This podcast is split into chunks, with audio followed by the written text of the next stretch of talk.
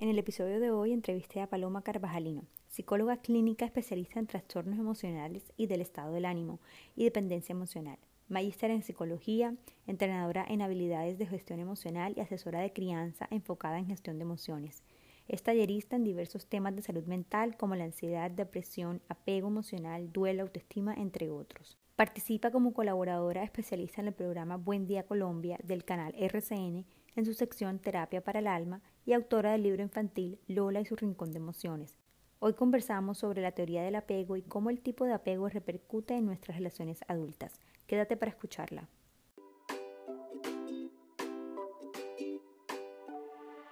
Nutrition is Cure Podcast es un espacio para poder seguir nutriendo nuestro jardín interno, enriqueciéndonos con episodios semanales donde estaremos ampliando nuestro conocimiento sobre crecimiento personal Vamos a cuestionar creencias limitantes y elevar conciencia sobre temas de interés. Compartiremos nuestras dudas, miedos y desafíos, no desde un lugar de crítica, sino desde la curiosidad y con plena libertad de estar en un espacio seguro. Traeremos invitadas que nos aportarán sus conocimientos, pues somos eternas estudiantes de la vida, y así podemos seguir viviendo esta experiencia terrenal de una manera más amena, proporcionando conciencia y paz interior. Juntos vamos a adquirir herramientas para poder vivir libremente. Yo soy Juliana Vélez, gracias por estar aquí. Este episodio es psicoeducativo, no es para diagnosticar ni reemplaza terapia ni pautas terapéuticas. Hola Palo, ¿cómo estás? Bienvenida a Nutrition is Cure Podcast. ¿Cómo estás? Un placer, como siempre, estar contigo, conversar contigo, así que qué rico esta invitación. Gracias, gracias a ti por aceptarla. El tema, el tema de hoy es un tema que eh, me parece muy importante, sobre todo porque, bueno, ya yo estoy construyendo un apego eh, y estoy pues con mi hijo y eh, una de las razones principales por la cual te escogí a ti para eso era, es porque conozco tu trabajo con tema de la, en la infancia y porque también he visto muchas relaciones, Pablo, que las personas actúan de cierta manera sin una aparente razón, sin una aparente razón en el sentido de que Sí, sin que haya un motivo de fondo, aparentemente. Es, correcto, es correcto. Te pongo un ejemplo. Hay personas que quieren amor, pero no logran darlo, ni se sienten dignas de recibirlo, ¿no? ¿sabes? Como, o alejan a las personas que dan, que como que, que, que se acercan, o dan muchos celos sin una razón justa. Como, por mucho como que de manera racional se entienda que, que, la otra persona está disponible para amar, para brindarte una relación, para todo, la otra persona se niega a recibirlo. Por X o Y lo que pasa, Lo que pasa, Juli, es que yo creo que si nosotros entendiéramos que el apego como tal em, abarca tantas áreas de nuestra vida, yo creo que nos dedicaríamos un poquito más en, en el principio de nuestros años a trabajarlo. Y si no se pudo ya en el principio de nuestros años de vida, pues abordarlo desde la adultez o desde la adolescencia, además porque el apego va cambiando con el paso de los años y se va transformando, pero digamos que el ADN del apego ya viene estructurado y viene creado o construido desde que nosotros estamos eh, creando esos primeros lazos eh, con los, los, cuidadores, que además vale la pena decir que cuidadores no es únicamente la mamá, ¿no? Estamos muy acostumbrados a relacionar el vínculo afectivo, el apego, con mamá y hay muchos tipos de apego eh, y hay muchas formas de tener apegos y vínculos afectivos con diferentes personas. A ver, o sea, el, el, el, la figura de apego, como, como suelen llamarla, puede ser representada por mamá, por nana, por abuela, es decir, tiene que haber una persona, ¿no? O cuidadora principal. Okay. Exactamente. De hecho, de hecho, a ver, para entender lo primero que tenemos que hacer nosotros, obviamente, Juli, es saber a qué, qué hacemos referencia o qué significa cuando nosotros hablamos de un apego, ¿sí? Exacto. Que es lo primero que tiene que saber la persona. Entonces, ¿qué es la teoría del apego? Para quienes no saben, la teoría del apego la desarrolló un autor que a mí me gusta muchísimo, que se llama Bowlby. Eso sí, hace muchísimos años, estoy hablando de 1970 más o menos, Em, donde lo que hacía era que hablaba de esa relación, esa forma vincular, o sea, ese vínculo que se creaba en los primeros años de vida, que tenían que ver con todas las experiencias que yo tenía en términos de afecto y de relaciones interpersonales, para que me entiendan, con otras personas. Entonces, la teoría del apego es cómo me relaciono yo con el otro, lo que va a determinar cómo me relaciono yo con el mundo. Eso es la teoría del apego, siendo, poniéndola en palabras así como muy, muy, muy claras. Y, y es ese momento en el que se construye lo que hoy conocemos nosotros como el vínculo afectivo, como ese vínculo que yo creo, como tú lo acabas de decir, con mi mamá, con mi papá, con mi abuelo, con la nana, dependiendo quién sea mi cuidador principal. Y obviamente es en los primeros años de vida, te estoy hablando entre los 0 a los 3, 4, 5 años. Ok. Y eh, también hay diferentes tipos de apego, ¿verdad? Así es. Este, este vínculo y esta mirada al mundo se vienen por cuatro diferentes tipos de apego, ¿verdad? Exactamente. ¿Y de qué depende cómo construya yo esos tipos de apegos de la relación que yo vaya a tener o a construir, primero con mi cuidador principal, pero también con los cuidadores secundarios o con las personas que son importantes en mi núcleo de familia. Entonces, esos cuatro tipos de apego los vamos a, a construir a lo largo de la vida, pero digamos que las bases van a desarrollarse en esos primeros años y podemos tener uno de los tipos de apego es el apego seguro, que ahorita si quieres hablamos un poquito de cada uno. Em, otro es el apego ansioso o ambivalente. De ese yo no sé si te has dado cuenta que se ha hablado muchísimo últimamente. Ahora todos tenemos apegos, apegos ansiosos y ambivalentes. No, no me he dado cuenta, em, pero, pero me parece interesante. ¿Por qué? ¿No te habías dado cuenta? Mira, ahora, ahora se habla mucho de lo que son los apegos ansiosos, porque son los que determinan en gran medida las relaciones de dependencia emocional usualmente. Y tú sabes que hablamos mm. mucho de las famosas relaciones tóxicas, es lo que vemos a futuro. Está otro que es el apego evitativo y el último que es el apego desorganizado. Entonces, dependiendo de cómo se haya construido mi relación con el cuidador, yo voy a construir ese apego a futuro. Obviamente, Juli, que quisiéramos que en la adultez, mucho, que todos quisiéramos construir un apego seguro pero eso no pasa tan seguido como quisiéramos. Incluso dentro de la misma familia, ¿no? pueden haber tres hermanos de la, del mismo padre y madre y todos pueden tener un apego diferente, pues totalmente.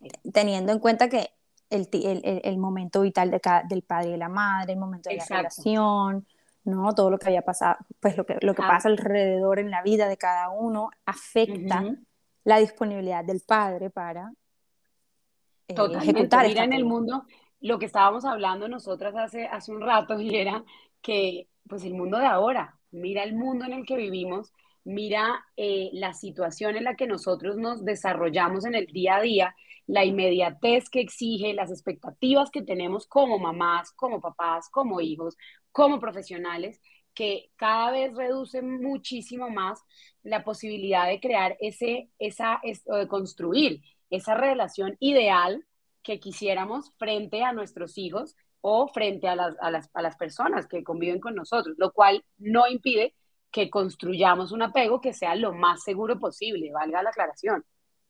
Ok. O sea, a ver, me, me perdí. O sea, tú, tú, tú, propones que el, en la vida de hoy, que sí es verdad que vamos a millón, que tenemos muchas cosas por hacer, que estamos haciendo malabares, esto no impide hacer un apego seguro, crear un apego absolutamente, Absolutamente no. Y es que, mira, vamos a empezar, si quieres, como a definirlos para poder entender de qué estamos hablando. Danos ejemplos, Palo. O sea, tipo... Ok. ¿Cómo? te, voy a dar un, te, voy a dar, te voy a dar un ejemplo. Lo primero que tenemos que entender es que el apego seguro es, está, digamos que la característica principal del apego seguro es la incondicionalidad, ¿sí? O sea, es ese, ese niño que tiene la certeza que su cuidador, vuelvo y acuérdate lo que hemos hablado, cualquiera que sea su cuidador, siempre va a estar ahí y no le va a fallar, ¿me entiendes? Entonces, mm. un ejemplo es un niño que sabe que, vamos a, vamos a hablar en estas nuevas modernidades, Juli, cuando tenemos, eh, tú sabes, parejas separadas, papás separados, es ese niño que cuando está con alguno de los papás y siente la necesidad de llamar, comunicarse, hablar, estar con el otro, sabe que si lo llama incondicionalmente va a estar ahí va a ir a buscarlo, va a sacar un espacio para él, va a resolver el conflicto con él, no por él. Es un niño que se siente o una niña que se siente querida, que se siente aceptada, que se siente valorada. Te doy otro ejemplo. Estos niños de hoy en día que sienten que pueden acercarse a nosotros como mamás y decirnos, oye, me siento de tal forma y tú vas a validar su proceso emocional para explicarlo un poquito mejor y vas a decir, ok, entiendo que te sientas triste, ¿cómo podemos resolverlo? O que llega así, sea muy chiquito y te cuenta un conflicto y sabe que tú vas a ayudar a resolver el conflicto y no a volverte un juicio, ¿sí? Ni a, a prejuicios de él. Entonces, la característica principal que deberíamos pensar nosotros en esos niños cuando queremos construir un apego seguro es la incondicionalidad. Es hacerle sentir a ese niño que estamos ahí para él, que estamos preocupados por lo que le pasa, que es aceptado y que es valorado por quien es.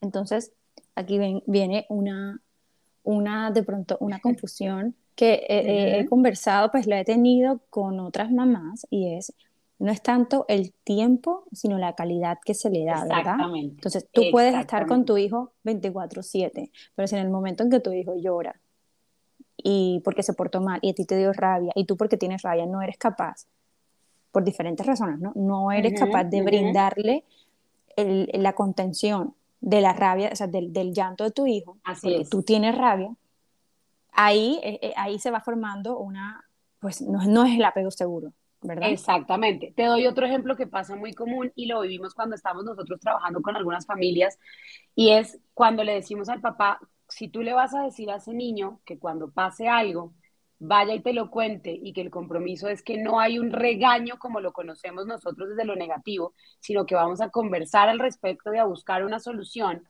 Eh, pero cuando ocurre, lo regañas y lo señalas, pues ahí no está habiendo ni coherencia ni incondicionalidad, incondicionalidad en el proceso. Entonces, eso pasa mucho a veces, que es cuando yo, bueno, cuéntame qué te está pasando y apenas me cuenta, pero ¿cómo así? ¿Por qué pasó eso? ¿Cómo se te ocurre? Y no, ok, vamos a entender qué te llevó a que esto pasara. Estoy aquí para ti para solucionarlo, ¿sí? Y cuéntame ahí sí la pregunta de cómo te puedo ayudar, porque eso es realmente lo que al niño lo va a hacer. Primero, vamos a generar autonomía, vamos a generar todo el proceso de independencia en los niños, que es tan importante, y se van a sentir seguros para resolver el conflicto sabiendo que hay alguien que los respalda incondicionalmente. Palo, me atrevo a decir que la mayoría de los adultos de hoy en día no han tenido un apego seguro. No, estás en lo correcto. Eh, cada vez es más el, las, las los pacientes o las pacientes, porque no creas, hoy en día son los dos, me alegra mucho decirlo. Qué bien, qué bien. Cada vez son más los hombres que le pierden el miedo a las terapias, a los psicólogos, a los procesos terapéuticos y van a abordar, hacerse responsables emocionalmente de sus procesos. Em, pero es muy triste saber que cada vez tenemos más pacientes con unas dependencias emocionales muy fuertes, Juli, o con unas eh, dinámicas de relación bastante, vamos a decirlo coloquialmente, tóxicas o dañinas, que terminan afectando no solamente su vida, y me refiero como individuos, sino todo el contexto familiar en el que se desenvuelven o el contexto social. Entonces, sí, lamentablemente no tenemos muchos, muchos adultos hoy en día que tengan estas características puntuales de lo que es un apego seguro, ¿no? Quisiéramos, pero no pasa tan seguido como quisiéramos. Pero eso también nos da una luz, pues, a pesar de que no, no, la mayoría no lo tiene, la mayoría va, va a terapia a remendar, ¿no? Y a, y a darle, pues, a direccionar este, este, las características del tipo de apego que tengan. No me quiero adelantar, sigamos con los otros. Tengo una pregunta para ti que es las características o comportamientos. ¿Puedo identificar hoy en día ¿sabes? Como que, que, me indican qué tipo de apego tuve, pero sigamos claro, vamos apenas por el seguro. Exacto, esa, esa vamos por el seguro, que es, ya saben, la característica principal es la incondicionalidad.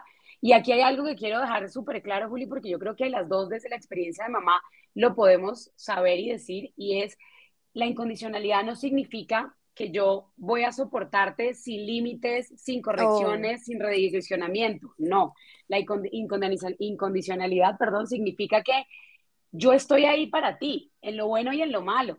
Claro. Soy firme y soy amable. En lo negativo. Exacto, soy firme, pero soy respetuoso y amable con lo que estoy haciendo. Yo puedo redireccionar tus emociones, lo que no significa que, la, que no las valide, ¿sí? Entonces, eso es algo bien importante porque a veces tendemos a confundirnos y sabes que con toda esta cantidad de, de, formas nuevas de criar, pues a veces hay mucha confusión al respecto. Entonces, es importante que sepan que nos, una cosa no quita lo otro. Ahora sí me voy con el ansioso y el ambivalente, Juli, que es el que todo el mundo habla, creo que todo el mundo se mm. identifica con ese, con ese apego.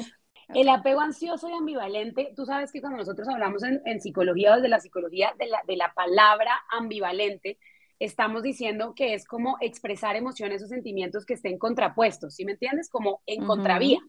Y eso, pues tú sabes que genera en extremo angustia en el paciente. Por eso hablamos de que es un apego ansioso ambivalente, porque genera una, una al, tratar de, de, de, generar coherencia en mis emociones, me genera angustia. Y eso genera, pues, es la base de la ansiedad. Entonces, ¿cuál es la característica principal de este tipo de apego? Es que el niño o el, el, hijo, por decirlo así, no confía en sus cuidadores y tiene una sensación de inseguridad todo el tiempo, ¿me entiendes? Como que no siento que haya coherencia em, ni consistencia en lo que estamos viviendo, entonces no puedo tener, no hay conductas de cuidado ni de seguridad para mí y eso hace que yo me sienta todo el tiempo, haz de cuenta como, en, como vivir en alerta, ¿sí? Como si todo el mm. tiempo estoy pendiente de que algo va a pasar. Entonces, ese es el tipo de apego, para dar un ejemplo, como esos niños que me dicen, es que yo no entiendo a veces a mi mamá porque de repente estamos bien y estamos hablando y yo le digo algo y ¡pum! mi mamá explota y no entiendo cómo manejarlo. O es el niño que me dice mi mamá, lo que estábamos hablando ahorita, el ejemplo, y es, mi mamá me dice que le puedo contar lo que yo necesite contarle, pero cuando yo le cuento, la reacción de ella, en vez de ser una reacción de te soporto y te escucho, es una reacción inmediatamente negativa frente a lo que yo le estoy diciendo. Entonces, ¿qué pasa eso? En eso, que no veo un hilo conductor de lo que está ocurriendo y me parece que no hay coherencia entre las acciones de mis cuidadores y no me siento seguro. Claro.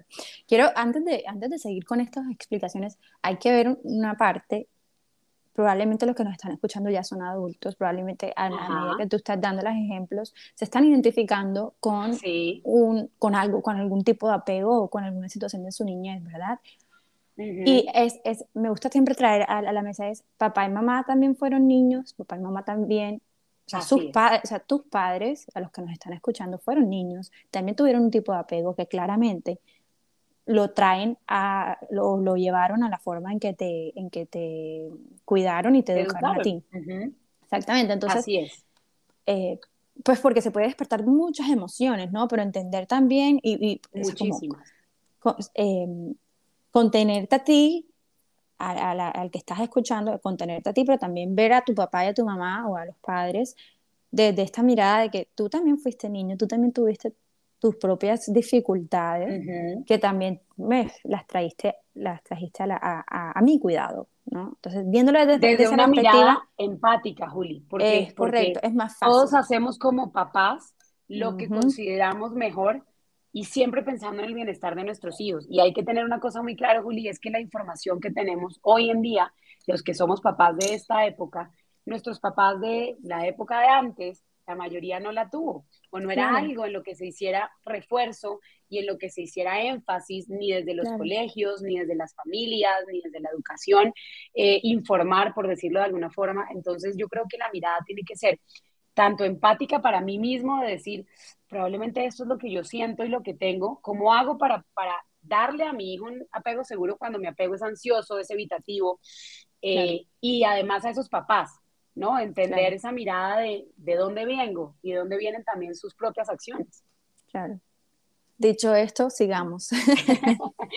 Habiendo hecho esta cuña de empatía, entonces, em, bueno, esto, hay una cosa, hay una característica, Juli, que se ve mucho en los adultos cuando han desarrollado el apego ansioso ambivalente y es lamentablemente lo que yo les había dicho ahora y es la dependencia emocional. Es una característica muy, muy, muy, muy importante de las personas que tienden a tener dependencia emocional Acuérdense que la dependencia emocional puede ser pareja, puede ser hijos, puede ser familia, puede ser compañeros de trabajo, amigos. O sea, yo puedo generar una dependencia a diferentes tipos de, personas porque al final, si entendemos de dónde viene la dependencia, entendemos que lo que falla es la forma en la que yo me vinculo con el contexto, la forma en la que yo me relaciono con el entorno en el que yo estoy.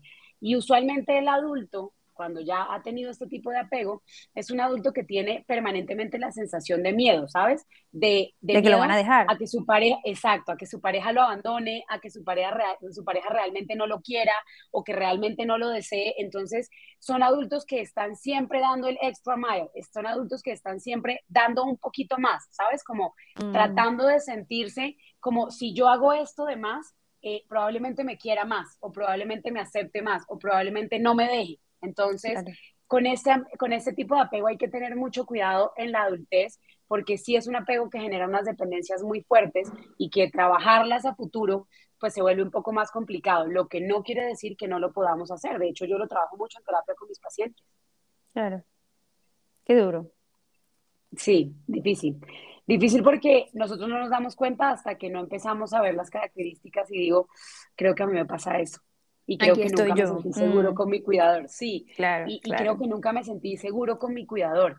Y, y además son niños, Juli, ya devolviéndome un poco a, a, los niños, y es, son niños que, esos niños que tú ves que se atreven a explorar el mundo, pero de una forma mucho más temerosa y procurando dentro de lo posible alejarse, no alejarse, perdón, lo que más puedan de su, de su figura de apego.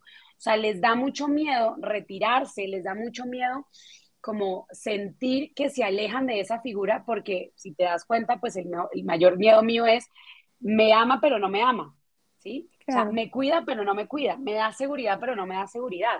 Entonces, ante ese temor, lo que hago yo es protegerme. Este, este es el apego que, que es probablemente me vas a corregir, son los niños que le temen a cometer errores, a, equivocarse por la reacción del padre y la madre, ¿verdad?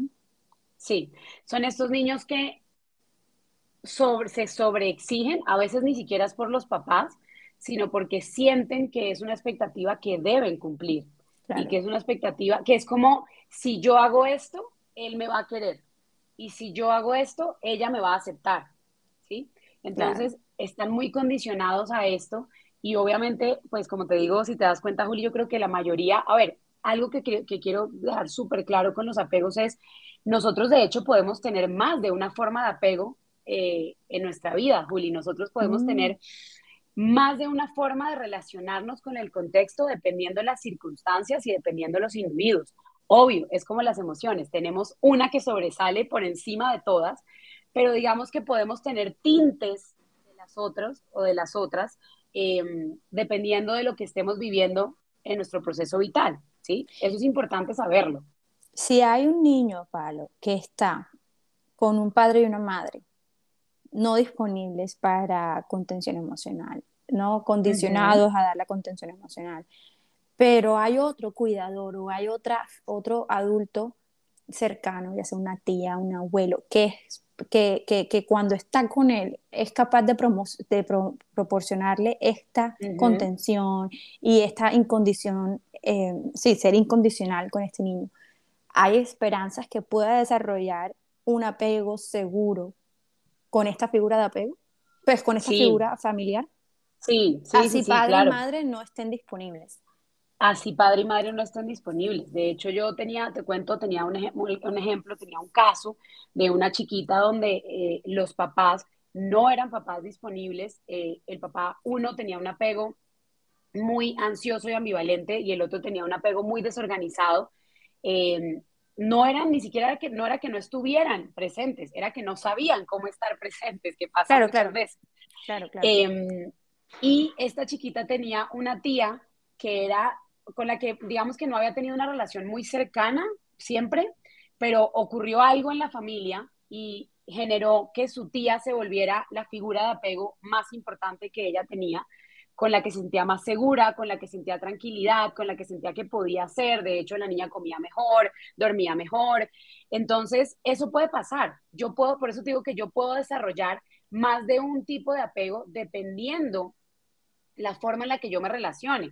Claro, lo ideal sería que el apego seguro fuera el que, el, que, el que predominara por encima de todos, pero digamos que en estos niños es muy probable que el tipo de apego que más predomine sea o el de papá o el de mamá, dependiendo de lo que yo haya vivido, pero que tenga tintes de ese apego seguro y de ahí yo puedo agarrarme cuando si estoy haciendo terapia o si lo noto, por ejemplo, como mamá, para apoyarme y que el psicólogo pueda trabajar desde ahí. Pero sí puedes, o sea, tú puedes desarrollar ciertas características puntuales que vengan de ese tipo de apego y tú sabes que dependiendo de la persona, Juli, uno activa ciertos patrones de comportamiento. Entonces, dependiendo del individuo, la persona, la pareja, el amigo, la amiga con la que yo me relacione, voy a activar una forma en la que yo me relaciono con él. Y eso va a estar determinado por cómo fueron mis relaciones vinculares con otras personas. Pero sí puede pasar, por supuesto que sí. Y de hecho, si es alguien que es muy cercano en realidad y que influye mucho en la vida de ese niño, es muy posible que se vuelva el apego primario. Porque le da seguridad, ¿me entiendes? Porque le construye una herramienta donde él puede desarrollarse de manera segura, donde, puedes, donde hay fiabilidad, donde él siente que, que soy incondicional, o sea, hay una incondicionalidad y que yo puedo entregar esa forma de relacionarme a otro. Ok, ok. ¿Sí? O sea, se puede salvar. claro, se puede salvar. Siempre todos nos podemos salvar, Juli, esa es la base de nuestra, nuestra carrera, acuérdate. Así es. ok, ¿cuál es el, el, Nos queda uno, ¿verdad? No. Nos queda dos, el evitativo y el evitativo, claro. Sí. Pues. Ahora, el apego evitativo, pues el apego, el, apego evitativo, como te podrás imaginar, perdón, es que yo como niño eh, asumí y entendí que no puedo contar con los cuidadores, ¿sí? Claro. Obviamente, esto provoca mucho sufrimiento para mí, porque lo que hago es que presentan, los niños empiezan a presentar conductas de distanciamiento, ¿sabes? Eh, entonces, no lloro, como por ejemplo, no lloro cuando me separo de mi cuidador, em, solo me interesa estar con mis juguetes y no pararle ni cinco de bolas a la persona que está conmigo o no le presto atención, eh, evito el contacto cercano con ese tipo de personas porque ¿qué hago? Acuérdate lo, lo que hablamos hace un momento y es, yo me tengo que proteger. Entonces, lo que hace el niño es, cuando siento que no puedo o que los cuidadores no me han generado la suficiente confianza para yo sentirme seguro, lo que hago es empiezo a desarrollar lo que llamamos una autosuficiencia compulsiva, ¿sí me entiendes? Con una preferencia a la distancia emocional. Te lo voy a poner en palabras más sencillas y es ese adulto, para que lo pensemos en, en la adultez, ese adulto empieza a tener sentimientos de rechazo a tener cualquier tipo de intimidad con otras personas y tiene dificultades a la hora de relacionarse.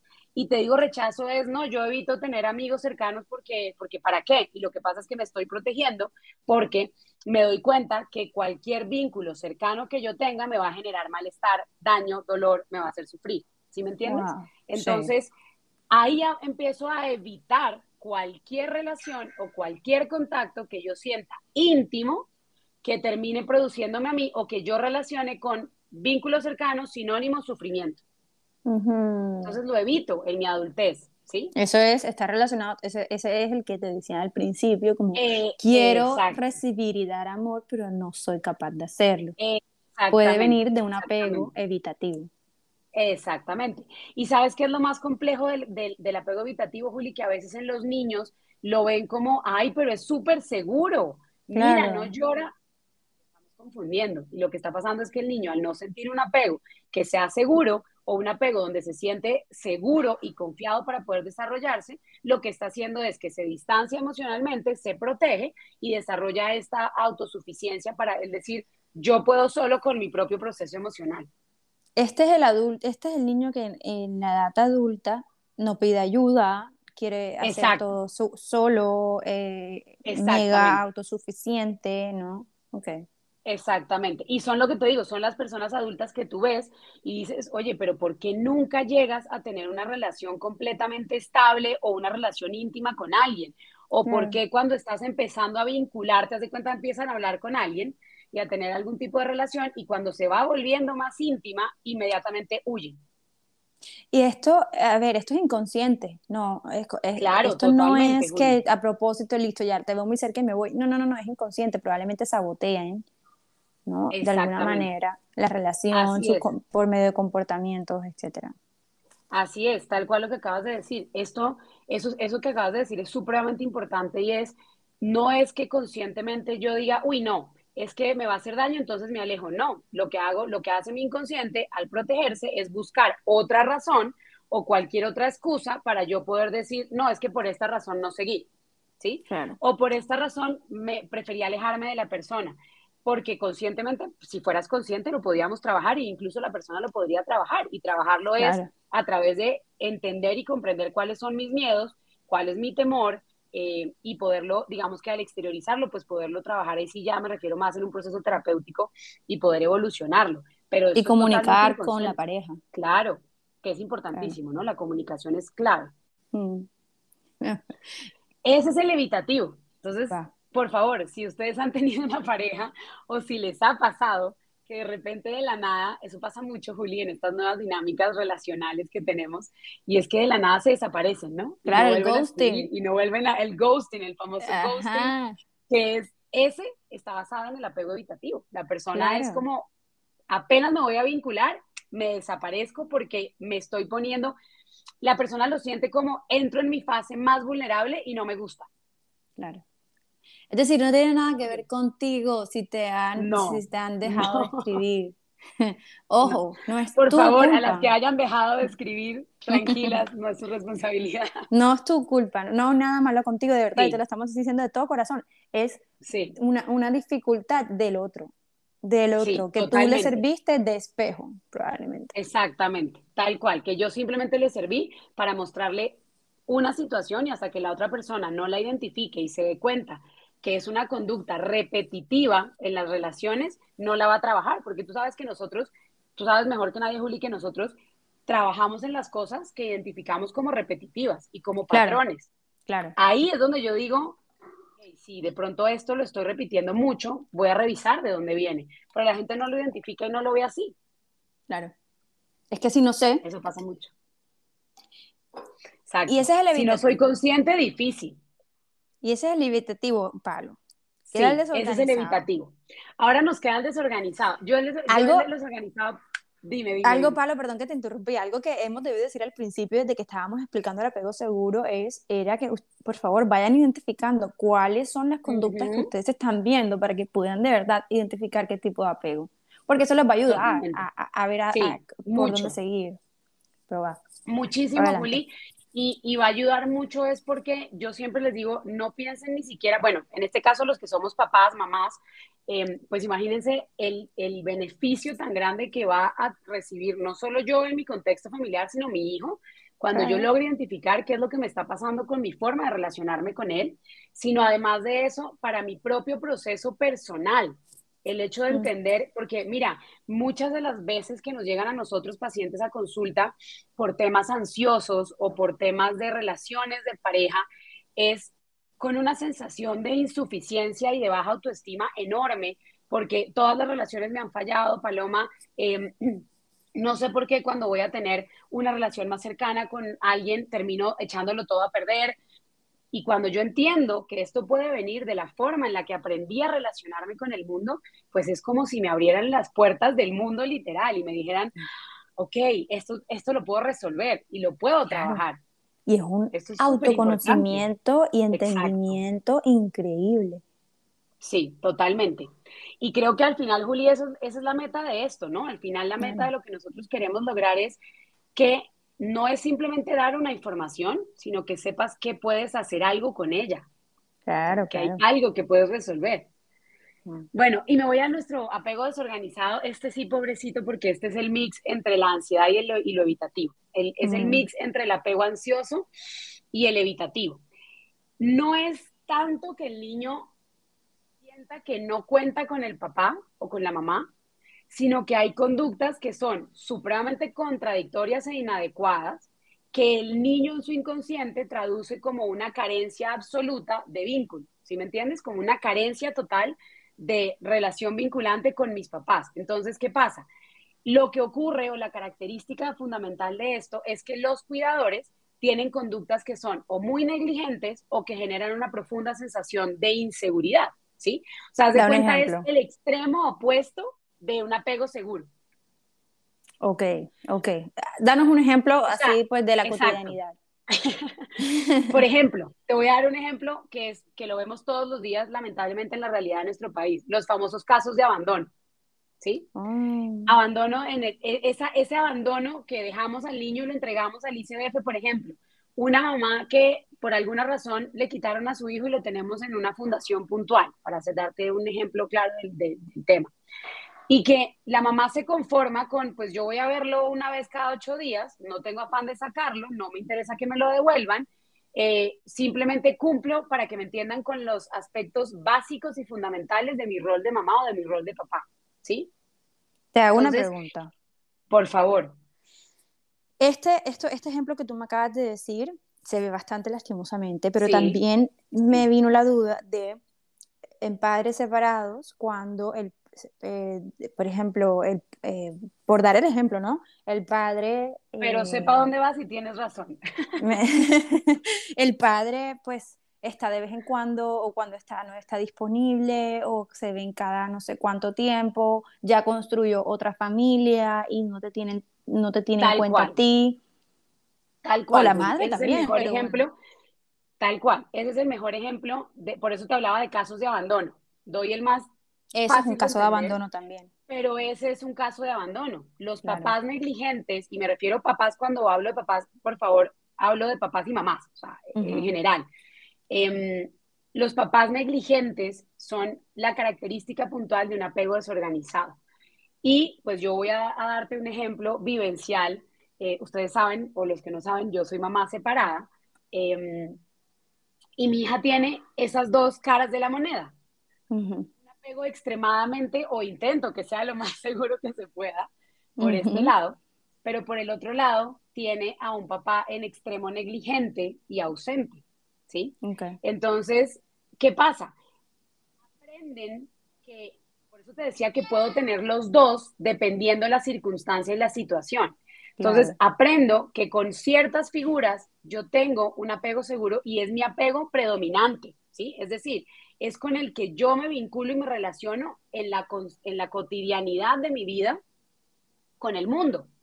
Pero por otro lado, conozco las características de ese apego desorganizado, en donde incluso el niño, Juli, eh, o la niña, empieza a tener pérdida absoluta o casi total, mejor dicho, de confianza en el cuidador, de esa figura vincular, e incluso pasan a sentir en algunos momentos miedo de esa figura, ¿sí?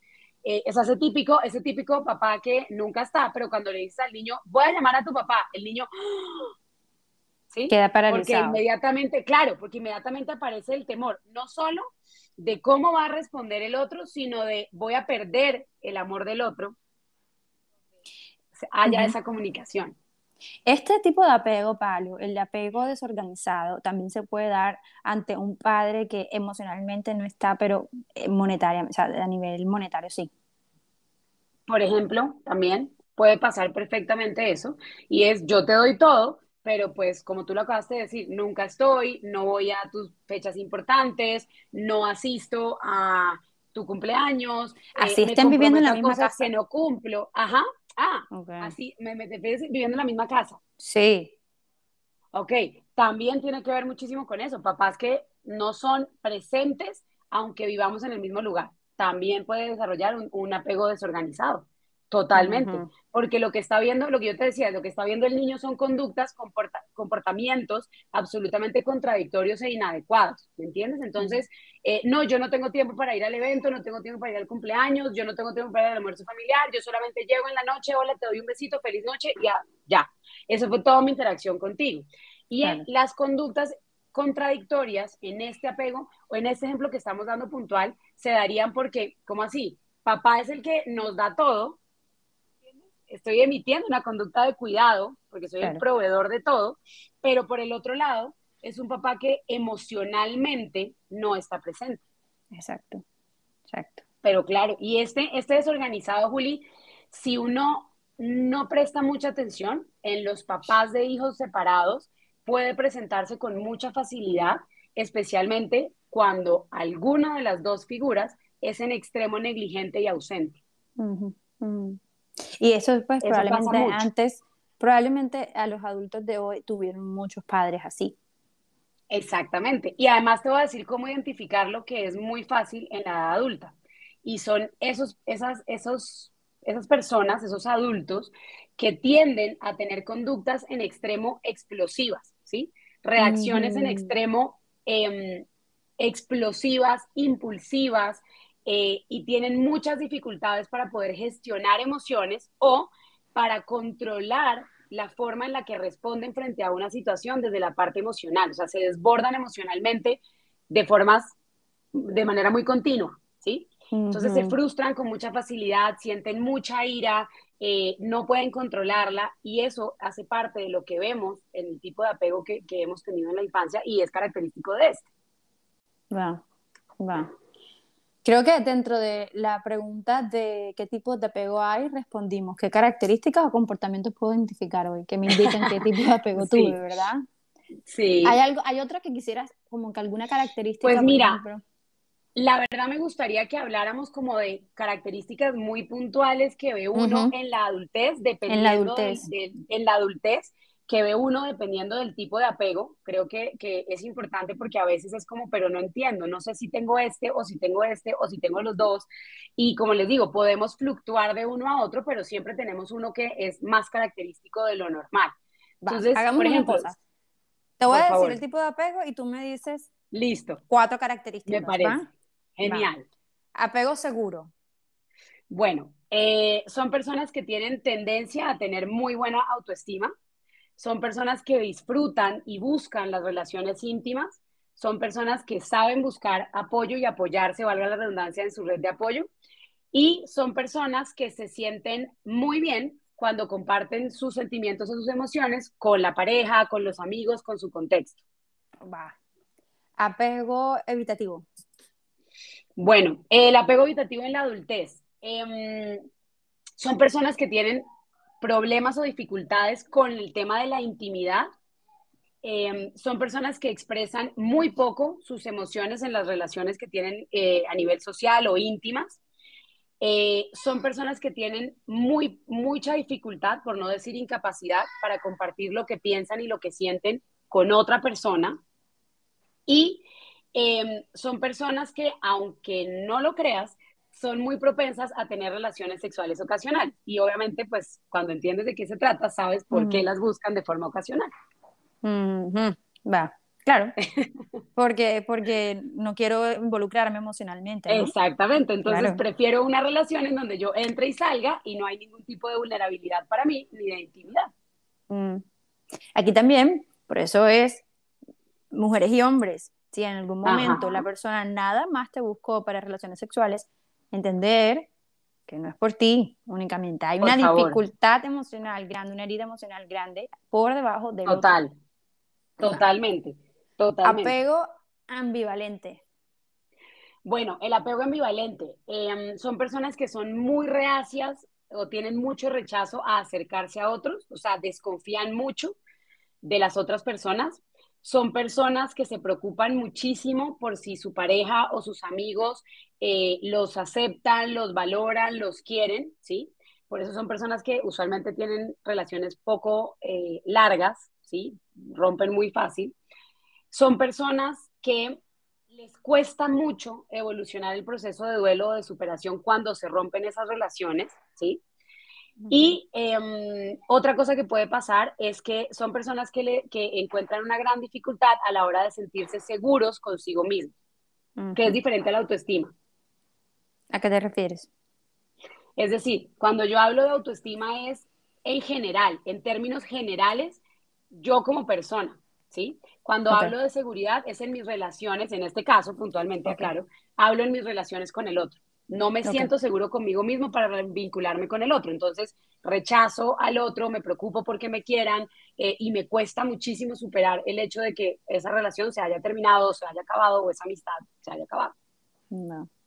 Apego desorganizado. Bueno, el apego desorganizado en la adultez. ¿Qué podemos encontrar?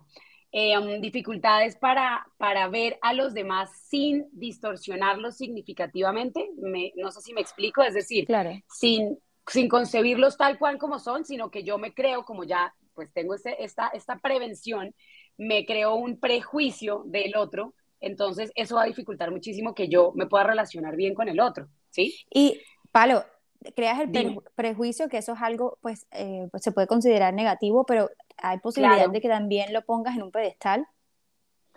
También es posible que idealicemos, pero ese, ese tipo es más de el, del ansioso ambivalente, Juli. O sea, la persona que tiende a idealizar al otro es más del ansioso ambivalente, porque como estoy, mm. estoy tan necesitado de sentir seguridad, voy a, a, buscarla en lo que yo encuentre y siempre voy a tratar de ponerlo en un lugar donde es que es perfecto, para que me entiendas.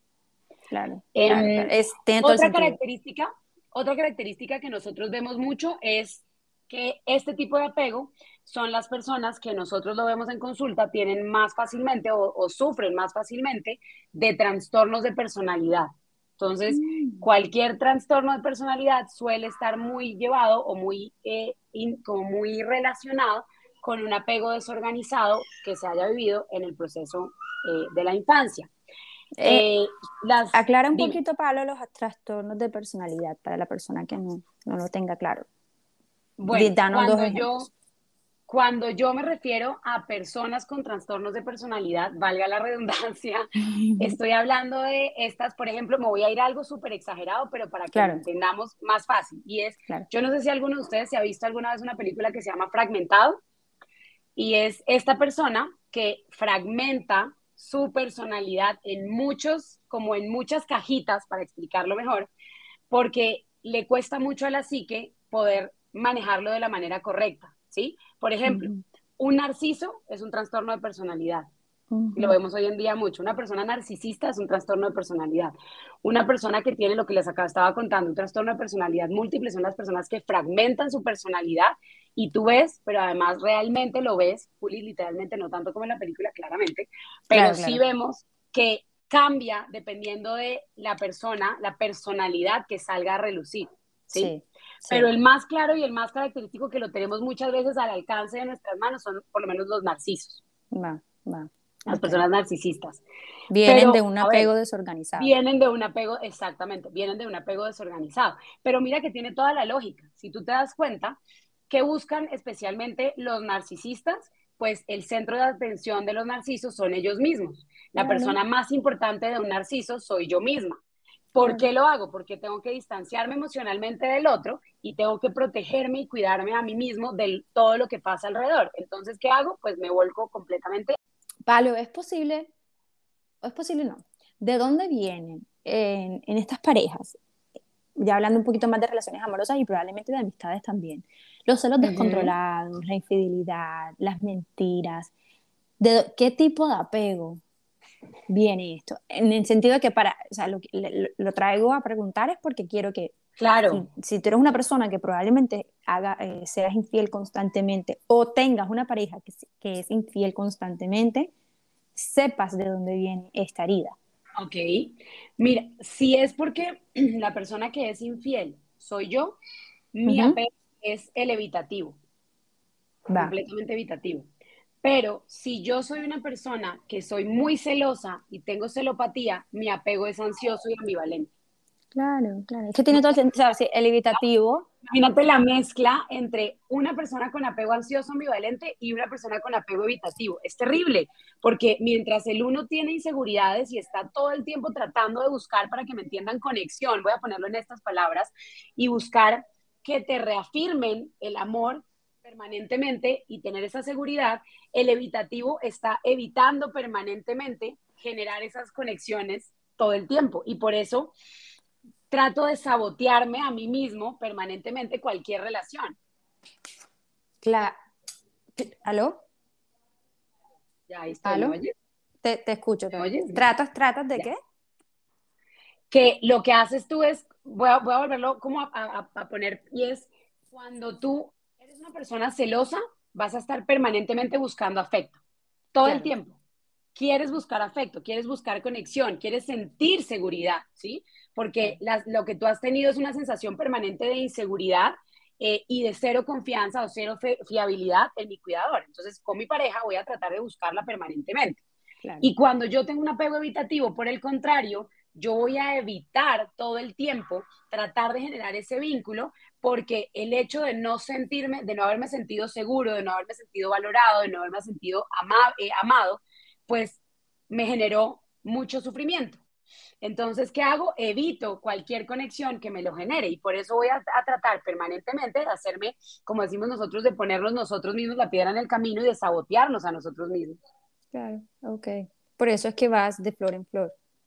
Exactamente. O, exactamente, vas de flor en flor. O si eres ansioso, por eso es que todas tus relaciones terminan siendo en extremo dependientes, porque yo todo el tiempo estoy buscando reafirmación, reafirmación, reafirmación, reafirmación, reafirmación, y necesito que me la des constantemente porque yo no soy capaz de dármela a mí mismo.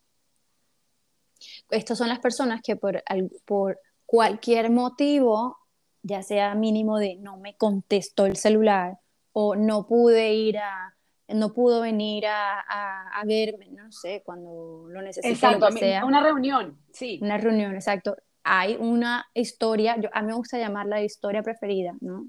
Toda esta historia que uno se va contando a raíz de las heridas emocionales que tenemos, por una situación que no está no tiene nada que ver con, con, lo que realmente está sucediendo, ¿no es cierto? Absolutamente, es así, es así absolutamente como me lo estás planteando y es porque nosotros lo que hacemos es que vamos construyendo, como tú lo dices, una historia que le vaya dando sentido a lo que yo haya experimentado y a cómo yo me siento, ¿sí? Claro. Si yo me construyo en mi cabeza, como dices tú, es que no me contestó el teléfono de Paloma y duró dos horas desaparecido, es que ni siquiera sabíamos de él, o sea, yo no sabía de él y lo veía en línea y no me respondía.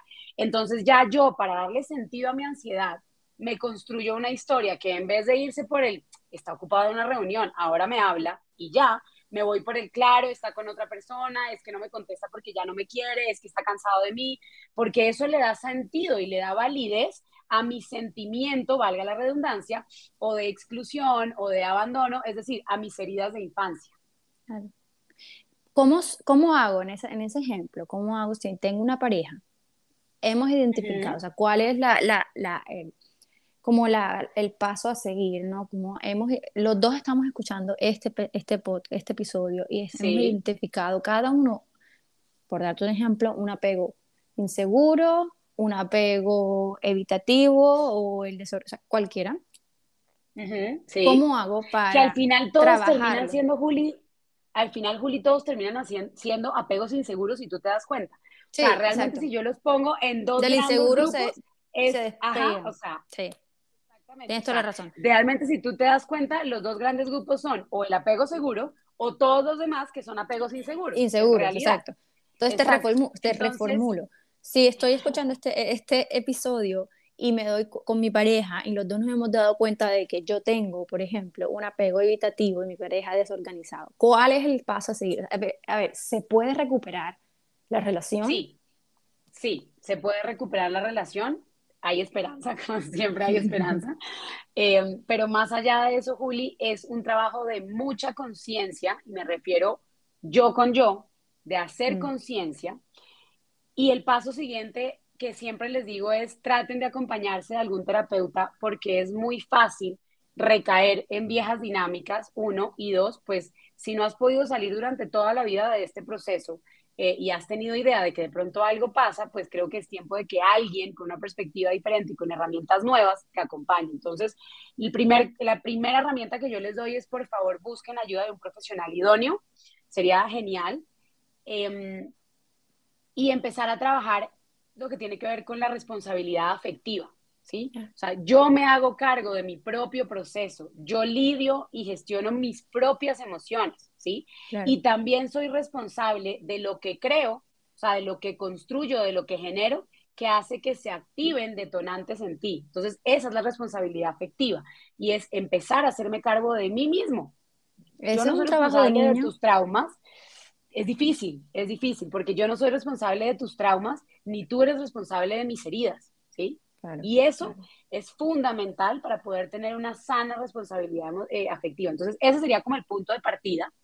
Y lo otro sería, lo primero, aprender a identificar y a expresar mis propias necesidades y mis propios deseos de manera muy clara para yo poder comunicarlos de forma asertiva. Por ende, el segundo paso sería trabajar en la comunicación en la relación y aprender a, tener herramientas y recursos diferentes que me ayuden a resolver conflictos de manera efectiva, o centrándome, como digo yo, en la solución. Yo siempre les digo a, las parejas con las que trabajo, les digo, somos tú y yo frente al problema y no tú frente a mí más el problema.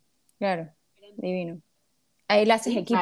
es, claro, ahí somos, tú y yo vamos a hablar sobre esto que está siendo un problema, pero tú y yo lo trabajamos juntos. No somos tú y yo enfrentados más el problema que viene a ser una carga adicional. Claro que lo, lo, lo veo, lo veo complejo a la hora de, por ejemplo, una discusión de matrimonio, por ejemplo, donde salen las heridas, donde está hablando mi niño interior herido, donde estoy yo con esta rabia probablemente o esta tristeza, poder hacer un paréntesis y decir, ok, sé de dónde vengo yo, sé de dónde vienes tú, siéntate conmigo a conversarlo. Eso es un trabajo. Exactamente. Increíble, Juli, pero te digo por experiencia propia, eh, yo, yo siempre te he contado y lo hemos hablado tú y yo de que mi proceso y mi amor por la gestión de las emociones y la psicoeducación y el trabajo con las emociones ha sido basado en mi propio proceso. Y lo digo por experiencia. Toma tiempo, es difícil y cuesta, sí, pero puedes transformar la forma en la que tú te relacionas con el contexto y en la que respondes frente a ciertas situaciones. Este, este, esta idea de debemos ser balanza y equilibrio en la pareja suena muy idealista, pero es la mejor manera. ¿Y a qué voy con eso? Pues si uno de los dos está absolutamente eh, bravo, molesto eh, y no es capaz de racionalizar lo que está pasando, mi trabajo debería ser, espérate, yo bajo, ¿sí? O sea, me pongo en un lugar donde digo, ven, vamos a calmarnos, respira, yo lo respiro porque no quiere decir que yo no esté igual de brava que tú, pero los dos en esta tónica no vamos a poder entendernos. Entonces, es ahí donde yo siempre les hago la invitación a las parejas de traten de pararse al lado del otro para hacer equipo viendo el problema que hay al frente y cuando estemos en ese lado y la situación baje, me puedo hacer enfrente y decir, ven, mi, mi opinión y mi, y, mi, y, mi, y mi postura frente a esta es esta y está en discordancia contigo por esto y esto, pero vamos a buscar una solución. Es centrarnos en la solución, ¿sabes? No en el problema. Fuerte. Y a nosotros como pareja nos cuesta mucho eso. Nos cuesta mucho eso, nos cuesta. Me pongo ahí y digo, me incluyo también, ¿no? Porque si es difícil. por favor. es difícil cuando te, te, sientes herida, cuando sabes, cuando eh, eh, la rabia, para mí es una emoción demasiado difícil de, gestionar, la rabia, ¿no? Entonces, cuando tienes esta rabia flor de piel, parar y decir, ven acá, hablemos juntos. Palo. O incluso, Juli, decir en ese punto, algo muy sencillo que es, que tiene que ver con esto de los apegos y es, ok, no me siento en la capacidad de resolverlo ahora, ¿sabes? Tomo distancia. Claro. Yo, porque el, alguno de los dos tiene que tomar la batuta en algún momento y decir, yo lo hago porque tú no puedes. Claro. Entonces yo lo hago, ¿sí? Y yo genero la empatía y yo me pongo en el lugar del otro sin que eso signifique que entonces como me puse en el lugar de otro simplemente lo tengo que entender y lo mío no vale. No, Ponerme en el lugar de otro es, ok, esto ni siquiera puede ser conmigo, es una lucha de él con él y yo simplemente me pongo al lado para entenderlo y cuando sea el momento lo puedo expresar. Es que siempre nos, nos, hacen, nos enseñan o nos dicen ¿no? que las relaciones es mitad y mitad, pero muy pocas veces es mitad y mitad. La mayoría de veces es yo soy 90% hoy para remar con la, con la relación hasta que tú puedas ser lo que te falte, ¿no? Como que puedes dar el granito que te falte, pero por lo general uno tiene que siempre, uno o el otro tienen que coger la mayoría de la responsabilidad en la mayoría de los momentos. Totalmente. quiero hacerte la última pregunta que te tengo, Pablo, eh, ya más allá de las relaciones, porque sé que hay muchas personas que nos están escuchando que tienen hijos. Y me imagino, me imagino, porque lo, lo, estoy transfiriendo, porque en verdad así me sentía un poquito, que surgió la pregunta de ok, tengo un hijo, ¿cómo hago? ¿Qué cosas debo tener en cuenta para asegurar, ¿no? Entre lo que más se pueda, un apego seguro con él. ¿Qué, qué cosas? Yo sé que esto se presta para un episodio nuevo y para todo un episodio, pero a grandes rasgos, ¿no? Como que lo principal. Ese, lo tenemos que, ese hay que reconsiderarlo ahora siendo mamás tenemos que construirlo, nos va a servir, Juli, nos va a servir. Por favor, esa vienes otra, otra vez de invitada para, para hablar solamente del apego por seguro. Cuenta conmigo, por favor. Gracias. Pero, o sea, además de, de, la, de ser incondicionales con el hijo, algo del día a día, es decir, como que lo, en lo cotidiano, sobre todo si hay mamás que trabajan, que te voy a ser completamente sincera. Mira. Eh, dan, pues yo estoy empezando a trabajar y da bastante angustia. Exacto, claro, da bastante angustia. trabajamos que somos mamás, que somos mujeres, que somos eh, empresarias, que somos profesionales, o sea, es muy difícil. Claro, y las que no también, ¿no? Pero, o sea, ¿qué puedo hacer yo hoy para asegurarme que, mi, que entre mi hijo y yo hay un apego seguro? Perfecto. Te voy a dar cinco cosas que vienen con un poquito más, pero que podríamos hacer para pensar nosotros en cómo asegurar desde mi rol de papá un apego seguro para mi hijo sin invalidar mi propia forma de apego, ¿no? Que es muy importante. Lo primero que yo siempre les recomiendo es, por favor, traten de leer, y cuando digo leer a sus hijos es entender las señales entiendan la forma en la que nos estamos comunicando como papás y como hijos, ¿sí? A veces queremos construir el sueño de todos los papás, yo creo, Juli, es, yo quiero tener una relación cercana con mi hijo y una comunicación abierta y que confíe en mí. Y a veces somos nosotros mismos los que bloqueamos y cerramos esa comunicación. Una, una herramienta a mí me sirve, y, sé que a muchos papás eh, con los que he trabajado les ha funcionado, para ampliar la comunicación es no solamente es una comunicación de una vía en la que yo pregunto, él responde, ¿sí? Creemos una conversación en la que yo le digo a mi hijo, oye, gorda, por ejemplo, lo que hago con Ali. Eh, Ali y yo tenemos una dinámica donde todos los días nos sentamos y nos preguntamos, oye, ¿cómo estuvo tu día? Y ella me pregunta a mí y yo le hablo como si estuviera hablando con otra persona normal, como un adulto, entiéndanme, obviamente acorde a su, a su edad, pero le cuento, estuve en el trabajo, tuve un paciente así, imagínate que mamá tuvo este problema y le pasó esto y mamá sintió mucha rabia en el día y estuvo muy molesta por esto o estuve muy tranquila y sí, esa comunicación, yo soy la primera persona que tengo que abrir ese canal si quiero que ese canal lo abran hacia mí. Entonces, digamos que entender las señales y las necesidades de comunicación de mi hijo, aquí metemos la cuña de las emociones, Juli, es debajo de cada emoción de mi hijo, que es la forma en la que se comunica principalmente, hay una necesidad de base que necesitamos atender. Entonces, muchas veces entender esas señales y tratar de transformarlo en una forma de comunicación es una gran herramienta. Esa es la primera, la comunicación. La segunda herramienta es tratar de crear una base de seguridad y de confianza. Y aquí me vas a decir, ¿y eso cómo se hace? Em, seamos coherentes, seamos lógicos con lo que hablamos con ellos y con lo que hacemos. Si yo le prometí a mi hijo que cuando él viniera a contarme sobre una situación no iba a haber una respuesta negativa, sino que íbamos a tener un diálogo sobre lo que estaba ocurriendo, que involucra los límites y las correcciones, obviamente, tengo que ser coherente y lógico con eso, porque si no es muy difícil que él realmente vea en mí una, una persona en la que puede confiar, ¿sí? Y que está incondicionalmente para él. Y la base de seguridad es cuando él te necesite, donde él te necesite, obviamente dentro de tus posibilidades, estar. Siempre. Desde el me caí, me raspé, mamá, y quiero que tú me des un besito en la herida, hasta el tengo un problema en el colegio, necesito que me ayudes a resolverlo. ¿Sí? Claro. Eso es muy importante. Y creo que aquí es difícil hacer el, el, el eh, cuando, cuando te involucra a ti esa emoción, ¿no? Cuando eh, tú has, has, hecho la corrección y el niño está desbordado y, tú tienes Exacto, que nos pasa muy seguido. Y tú tienes rabia. Tú tienes rabia, pero no, o sea, a ver, por, por, porque, por lo que ha hecho, ¿verdad? Y haces la corrección hacia el hijo y el hijo se desborda también, poder hacer esa contención. Totalmente, totalmente. Pero aquí, Juli, la mejor herramienta es, ustedes también son importantes, ¿sabes? Como papás también importamos y como mamá, como papá, como abuelo, como, como, como esposa, también importo. Entonces, tómense el tiempo. Cuando eso pase, Juli, tómense el, minuto, los dos minutos, los tres minutos para transitar por su propia emoción, para entender qué es lo que nos está pasando a nosotros, por qué estoy tan molesto con esta situación, ¿sí? ¿Qué me está detonando y con qué me está conectando? Porque siempre esa emoción me va a conectar con algo que hay más atrás.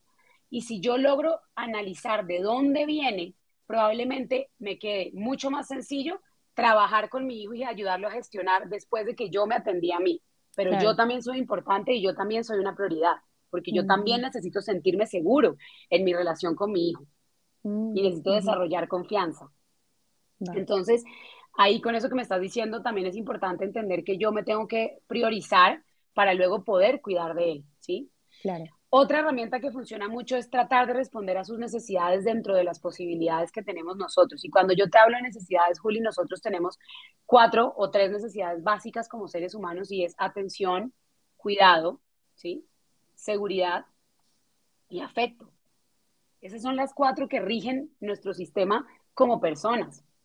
Entonces, entender de dónde viene, qué es lo que está buscando. Está buscando conexión, está buscando cuidado, está buscando afecto, está buscando simple atención. ¿Qué es lo que hay detrás de eso que él me quiere decir, de eso que me está mostrando, de esa pataleta, de ese mordisco, de esa rabia, de ese no querer comerse algo?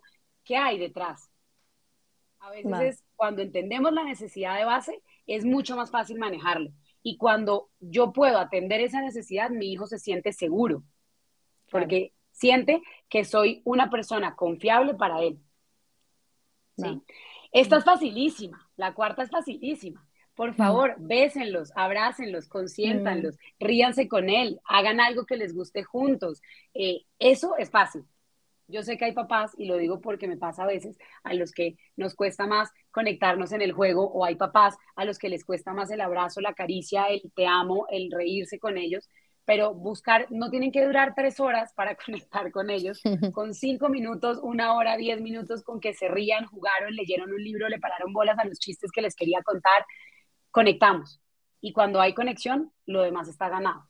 Entonces, caricias, abrazos, un te amo, expresar lo que sentimos es supremamente importante. Y obviamente, la última que no podía faltar, que está relacionada con lo que estábamos hablando hace un momento, y es cuidarme a mí mismo, cuidar mi propio bienestar físico, cuidar mi propio bienestar emocional, tratar de trabajar en mí, tratar de entender mis propias emociones, me va a ayudar a abrir canales con ese chiquito de formas que ni se imaginan. O sea, desde normalizar el hecho de mamá también llora y mamá también se pone brava, hasta voy a, mamá se va a tomar una semana de vacaciones porque lo necesita y vuelvo después. Eso también es válido. Mm. Que, no, que, que, que es difícil poder hacerlo, ¿no? Porque, bueno, cuando mamá se va, primero mamá está todo el día con el hijo, quiero vacaciones. Cuando estamos de vacaciones, quiero, me hace falta También. Gracias. Me pasa, yo acabo de llegar, yo, yo acabo de llegar de las vacaciones de una semana y, yo todo el día decía, ay, es que si alguien estuviera acá.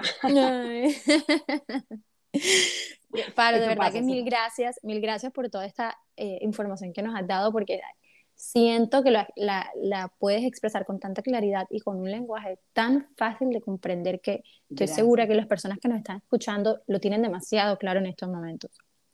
Te conocimos. No, a ti, por favor, por favor, Juli, por la invitación. Imagínate, te conocimos, Pablo, de tu parte profesional, ¿verdad? Un, un pedacito. Sí. Pero a mí me gusta terminar siempre los episodios con conociendo a Paloma desde la parte personal. Por favor. ¿verdad? Te voy a hacer siete preguntas rápidas, donde te voy a hacer la pregunta y lo que se te venga a la mente. No hay respuesta buena, no hay respuesta mala. Si no sabes Listo, responder, me parece perfecto. Me puedes decir, Juli, siguiente y después se la hago. ¿Te parece? Listo, perfecto. Bueno, entonces, Palo, dime algo que siempre has querido aprender y no lo has hecho. Italiano. ¿Qué estás haciendo ¿Qué estabas haciendo la primera vez que, sentiste, que te sentiste como una adulta? Teniendo una hija. Me puedo identificar contigo. ¿A quién es la primera persona que le cuentas algo cuando algo importante sucede? A mi pareja. ¿Qué memoria te viene a la mente cuando te digo la palabra amor? Mi papá. ¿Qué memoria te viene a la mente cuando te digo la palabra infancia? Uy, la finca en Venezuela. Un libro que te marcó la vida. Muchos, eso está muy difícil.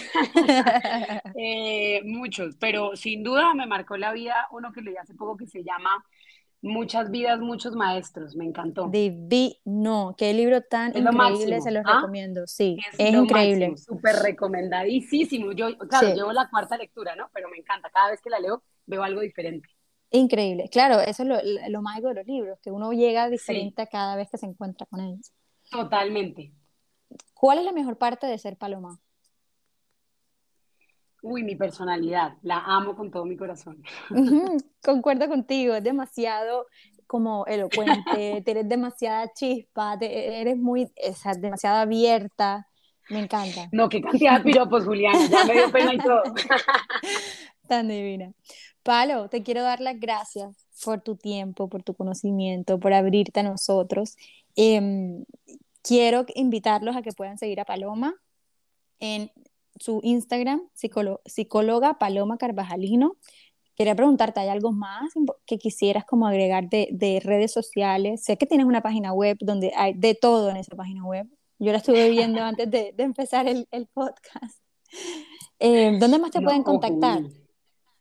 Pues Juli, tú sabes que ahorita todo se hace por redes sociales, ahí llega la comunicación directa, ahorita más allá de eso, ¿no? Tú sabes que, que seguimos mi fuerte es esto, me encanta compartir conocimiento, me encanta, me encanta que podamos hablar el idioma que habla la gente, pero hablando de psicología, que cada vez se pierda más el tabú, que cada vez normalicemos más el hecho de hablar de todo esto, que podríamos tener una dinámica de vida mucho más tranquila y mucho más sana si habláramos de esto, pero no, a través de las redes sociales. Además, esperen nuevo libro porque va a sacar nuevo libro con la editorial El Tiempo, entonces calma. Te felicito, qué increíble. Yo tengo, Palo me regaló Lore su rincón de emociones y es del de... ¿Cómo? Es el de los chiquitos, el, libro diseñado para que hablemos de emociones. Sí, ese, y se lo leo a mi hijo, me parece espectacular. Mi hijo tiene un año, creo que todavía no está entendiendo mucho la cosa, pero desde que puede prestar atención, se lo estoy leyendo. Desde que te preste atención, medio segundo vale. Así es. ¿Todavía podemos encontrar tu libro? Sí, todavía, por favor. Mi libro está ahorita ya en las plataformas como la Panamericana, en la Nacional, eh, a través de la cuenta de nosotros en Instagram directamente, en Busca Libre. Yo amo ese, busca, ese, ese portal. Compro todos mis libros ahí. Em, ahí lo pueden conseguir pero, pero no, estén pendientes porque viene otro y de verdad, Juli, solo quiero decirte gracias, tú sabes que tú y yo siempre, eh, desde el momento uno, hicimos una buena conexión. Admiro profundamente tu trabajo, amo este podcast que estás haciendo con todos, con las invitadas tan espectaculares que han tenido. Gracias, em, y agradezco mucho el espacio eh, para, para poder tener más cerca a las personas y que nos escuchen y aprendan de lo que tenemos para contarles un poquito de psicología. Ay, tan divina, mil gracias, Palo, gracias por estar aquí. A ustedes que se quedaron hasta el final, gracias y nos vemos el próximo miércoles. Les mando un abrazo. Chao. Gracias por estar aquí y acompañarme en un episodio más. No olvides compartir este podcast si crees que puedes ayudarle a alguien. Si tienes dudas, comentarios y o sugerencias, puedes dejarlo en mi Instagram arroba. Si es de tu interés y quieres seguir aprendiendo, puedes suscribirte en esta plataforma o en cualquiera que nos estás escuchando. Nos vemos en el próximo episodio.